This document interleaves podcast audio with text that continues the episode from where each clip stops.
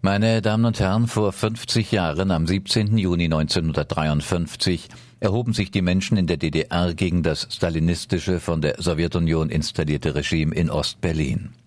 Was als Protest von Bauarbeitern gegen die Erhöhung der Arbeitsnorm und die schlechte wirtschaftliche Lage begonnen hatte, mündete in die Forderung nach freien Wahlen und deutscher Einheit.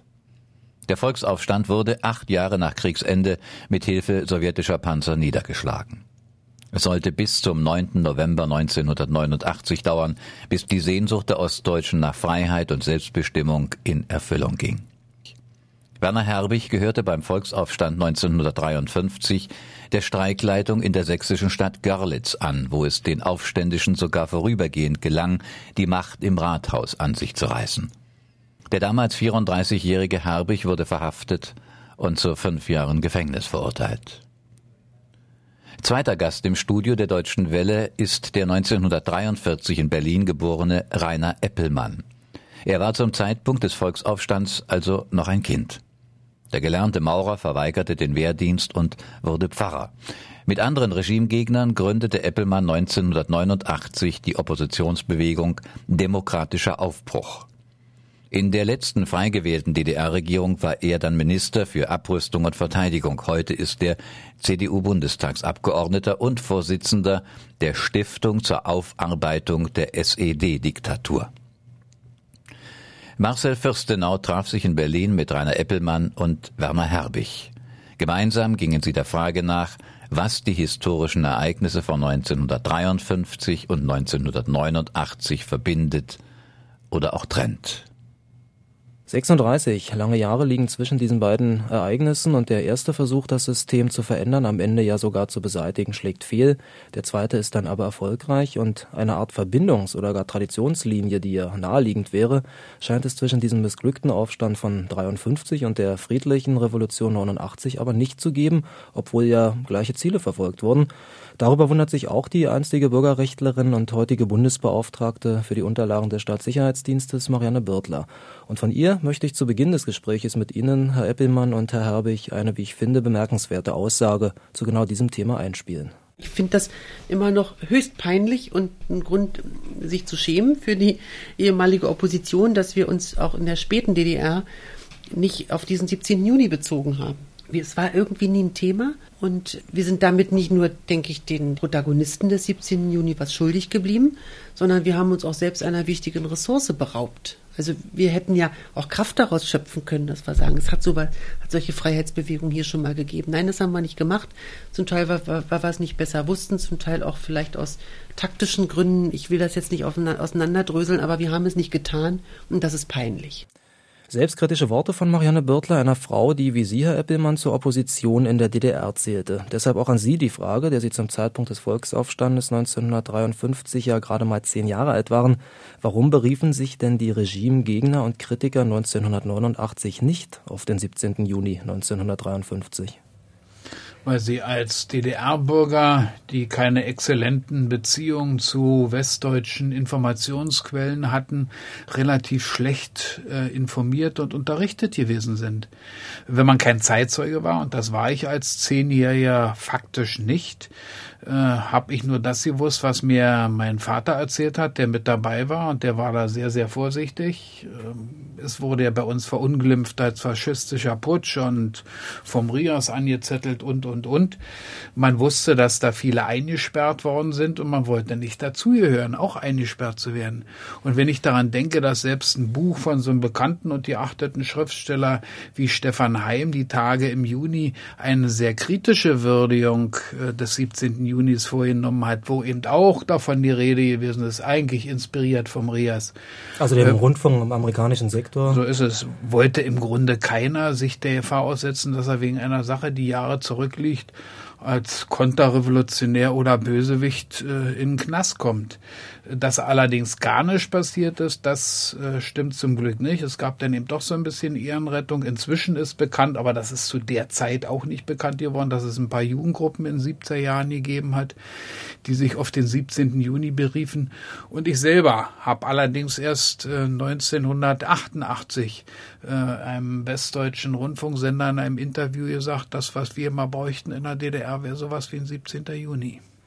Wenn ich Sie richtig verstehe, Eppelmann ist ja dann die Saat des DDR-Regimes, wenn ich es mal so ausdrücken darf, zumindest größtenteils aufgegangen. Sie sprachen ja von der Rhetorik, die von dem Regime angewendet wurde, nämlich faschistischer Putsch aus dem Westen gesteuert. Das hat dann zu den Folgen geführt in der Rezeption, auch bei Ihnen und Ihren Wegbegleitern damals.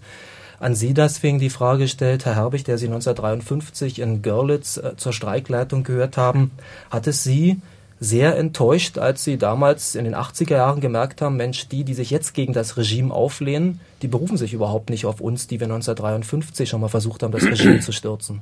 Meiner Ansicht nach hängt das damit zusammen, dass der kontrollierte Staat in der Zwischenzeit der DDR, denn nach dem 17. Juni wurden ja die Kampfgruppen in den Betrieben aufgebaut, verstärkt, die Polizei wurde neu organisiert und die Streitkräfte mobilisiert und die Grenztruppen. Dann, was sehr wichtig war, die Hausobleute, wie man sie dann nannt man es so, Hausobleute oder Hausvertrauensleute. Oder Vertrauensleute, die bekamen neue Vollmachten und größere Vollmachten. Also wenn einer im Hause sich mit dem Nachbar unterhielt und sprach über den Westen oder vom Westen, dann wurde er auf eine schwarze Liste gesetzt. Und es könnte passieren, dass er schon in eine bestimmte Kartei kam. Das waren Anzeigen der Zurückhaltung und der absoluten Verunsicherung der Bevölkerung. Keiner wollte was sagen. Und nur im engsten Kreis wurde davon gesprochen, wenn einer irgendwas wusste, wenn er den Rias gehört hatte und was, was, was sagen konnte. Ich also, würde gerne nochmal sagen wollen, der 17. Juni 1953 ist eigentlich eine traumatische Erfahrung äh, für die DDR über Jahre gewesen. Das heißt einmal für die Regierenden.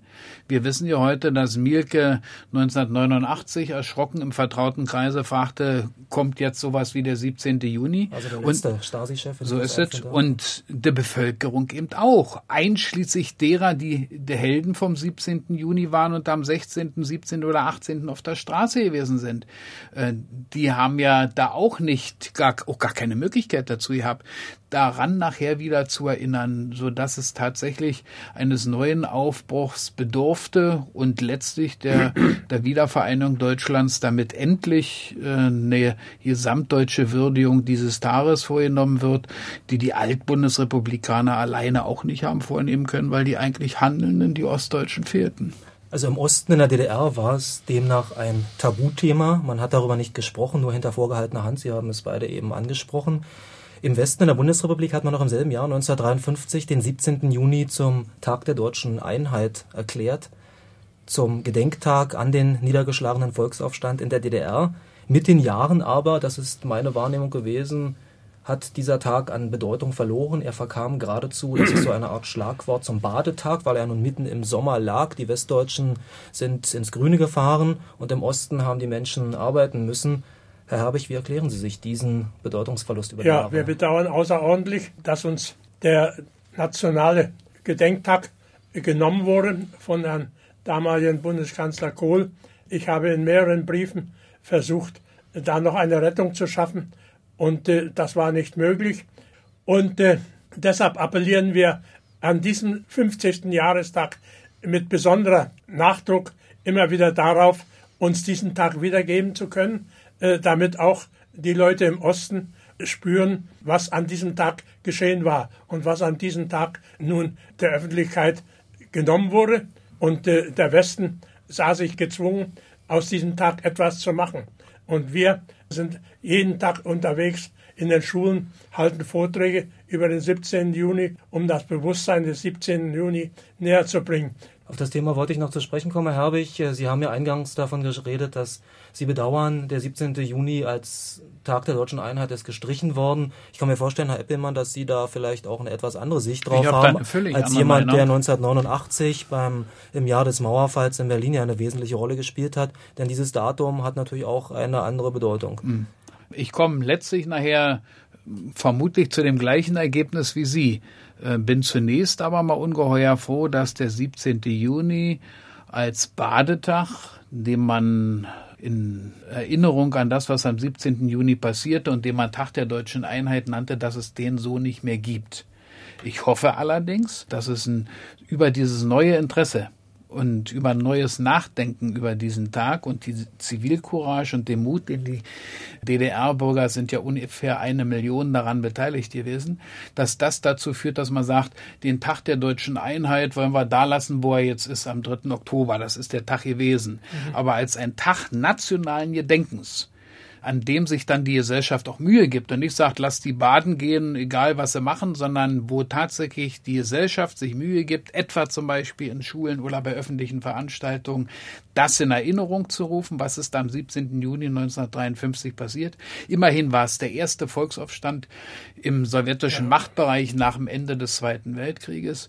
Also ein Grund, stolz zu sein und das wach zu halten als eine der wenigen Erinnerungen kollektiven Widerstandes gegen eine Diktatur, äh, den es in Deutschland gegeben hat, sodass ich hoffnungsvoll bin, dass man jetzt, da es ihn nicht mehr gibt, was ganz Neues und was Gutes daraus machen kann. Einen nationalen Gedenktag und keinen Badetag. Ich möchte gerne bei diesem Punkt äh, noch einen Moment bleiben. Herr Eppelmann, Sie sind ja nicht nur Bundestagsabgeordneter, sondern auch Vorsitzender der Stiftung zur Aufarbeitung der SED-Diktatur. Ja. In dieser Funktion setzen Sie sich natürlich auch besonders für Belange von Menschen ein, die unter dem DDR-Regime gelitten haben. Neben materieller Wiedergutmachung geht es aber auch um die Würdigung der Opfer. Das, worüber wir ja auch hier sprechen. Das beginnt im Falle des 17. Juni 1953 damit, das Thema überhaupt wieder ins Gedächtnis zu bringen. Zum Beispiel, indem man Straßen und Plätze nach Menschen benennt, die vor 50 Jahren zum Teil unter Lebensgefahr sich für Freiheit, freie Wahlen und deutsche Wiedervereinigung eingesetzt haben. Mein bisheriger Eindruck ist, viel ist auf diesem Wege dahin noch nicht geschehen, oder?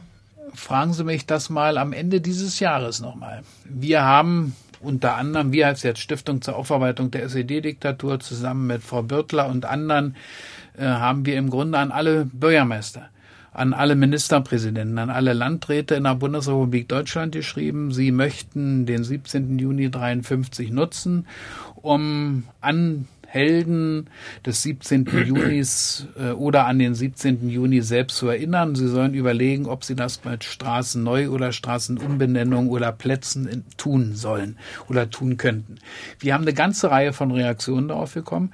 Erfreulich viele positive, dass man darüber nachdenken will und denke jetzt gerade an einen Brief aus Pankow, dass man dort eine Straße nach Heinz Brandt benennen wird. Ich Heinz Brandt war wer für unsere Hörer bitte? Ja, ein Mensch, der sich mit großem persönlichen Einsatz, der für auch teuer bezahlen musste, eingesetzt hat für, ich sage es mal ganz vorsichtig, für eine menschlichere, für eine andere DDR und für ein Stück mehr Demokratie und Freiheit äh, im östlichen Teil unseres Vaterlandes. So dass ich davon ausgehe, das ist ein Prozess der hat, sagen wir mal, vor einem Jahr etwa begonnen. Und meine ganz, ganz große Hoffnung ist, dass dieser Prozess mit dem 17. Juni dieses Jahres nicht zu Ende ist. Dass man sagt, jetzt haben wir alles gemacht, was man zum 50. machen müsste. Und wir denken mal in zehn Jahren wieder über den 17. Juni nach. Ich wollte noch ergänzend sagen, ich habe auch einige Zuschriften bekommen und ich habe Frau Bürtler zwei Vorschläge eingereicht. Und zwar geht es da um den Alfred Brun. Das ist der Mann, der an der Wilhelmstraße auf dem Tisch gesprungen war und äh, den Generalstreik ausgerufen hatte, Alfred Brun. Hier in Berlin vor dem damaligen Haus der Ministerien. Haus der, der Ministerien. Dem heutigen dann, Sitz des Finanzministeriums. Und dann, dann habe ich noch den Alfred Berger eingereicht.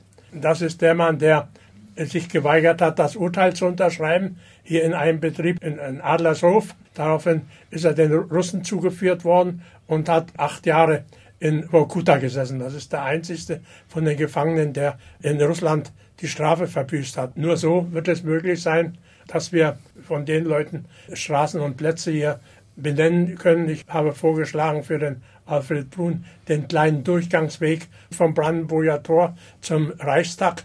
Dann wäre das mitten in den, im Gebiet des Regierungsviertels und es würde keinen Bürger irgendwie stören, wenn dort dieser Weg nach Alfred Brun benannt werden könnte. Sie hören das Programm der Deutschen Welle, die Sendung Thema heute ein Gespräch anlässlich des 50. Jahrestages der Niederschlagung des DDR-Volksaufstandes am 17. Juni 1953.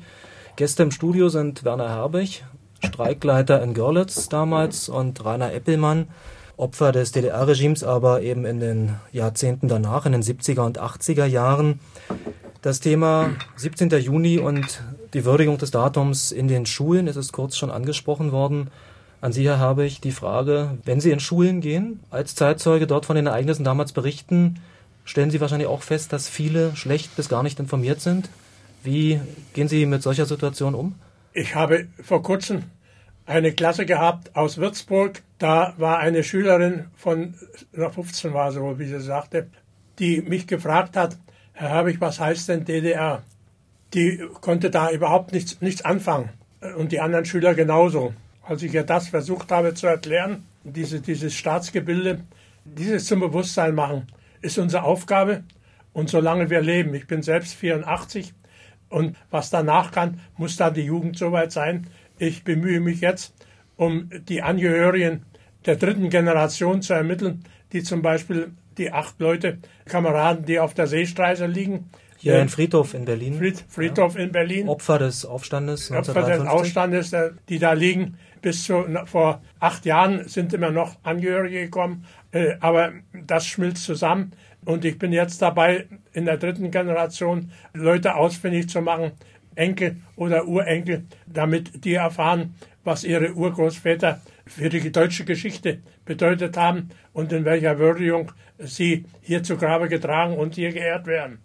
Das ist eine Aufgabe und ich habe jetzt wieder ein, ein Funken von jemandem in der dritten Generation für den Dr. Pohl, der auch dort liegt, aus Tirol. Der war rein zufällig hier in Ostberlin und ist in den Aufstand mit reingerasselt und weiß wahrscheinlich selber gar nicht, wie das gekommen ist. Jedenfalls wollen die wissen, wie er hier zu Tode gekommen ist. Und das forsche ich nach und schreibe an die Einwohnermeldeamte, an die Polizei, an die äh, Kirchen. Ich komme mir manchmal vor wie eine Ahnenforschung für diese Leute, aber mit dem Ziel, Angehörige noch ausfindig zu machen, damit die wieder eingeladen werden können und an dem, am 17. Juni in der Seestraße äh, ihren Angehörigen noch ein Beileid aussprechen können. Ich denke, Herr Herbig, die Ausführungen, die Sie hier gerade sehr anschaulich gemacht haben, veranschaulichen auch gleichzeitig, wie schwierig es ist, Gedenken selbst im engeren Familienkreis wachzuhalten. Umso schwieriger muss es ja offenbar auch sein, und einige Punkte darüber haben wir schon angesprochen, Geschichte überhaupt wachzuhalten. Und wenn wir dann den Bogen spannen vom 17. Juni 53 zum 9. November 89, dem Mauerfall 1989, Herr Eppelmann, wird es gelingen, diesen Bogen zu spannen? Ich hoffe schon. Die Gespräche, auch zum Teil Filme oder Veranstaltungen bezogen auf den 17. Juni 1953 machen deutlich, dass es zumindest für die Menschen in Deutschland und für die, die versuchten zu widerstehen, letztlich eben dann doch einen Weg, eine Strecke gibt, die mit dem 17. Juni 1953 äh, angefangen hat und mit dem Herbst 1989 praktisch mit dem Ende der Deutschen Demokratischen Republik ihre Erfüllung gefunden hat. Also ich glaube, inzwischen gibt es relativ wenige, die dabei leidenschaftlich widersprechen würden, wenn man sagt, dieses beides gehört für die Geschichte unseres Volkes untrennbar zusammen und sind eigentlich zwei, ja, zwei bemerkenswerte, zwei lobenswerte Beispiele von deutscher Zivilcourage, von kollektivem Widerstehen und sie kommen beide, auch das lassen Sie mich mal sagen, aus Ostdeutschland. Möglicherweise mit ein Grund dafür, dass es uns als gesamtdeutsches Volk bisher immer noch so schwer fällt, diesen beiden Ereignissen den ihnen eigentlich gebührenden Platz zu geben. Und darum muss daran, glaube ich, immer wieder erinnert werden. Und erst dann, wenn uns das gelingt, wenn der 17. Juni 53 wie der Herbst 1989 Tage des anerkennenden Gedenkens für alle Deutschen sind. Erst dann haben wir die innere Einheit tatsächlich vollzogen. Das, meine Damen und Herren, war Thema heute. Eine Sendung zum 17. Juni 1953. Marcel Fürstenau sprach mit den Zeitzeugen Rainer Eppelmann und Werner Herbig.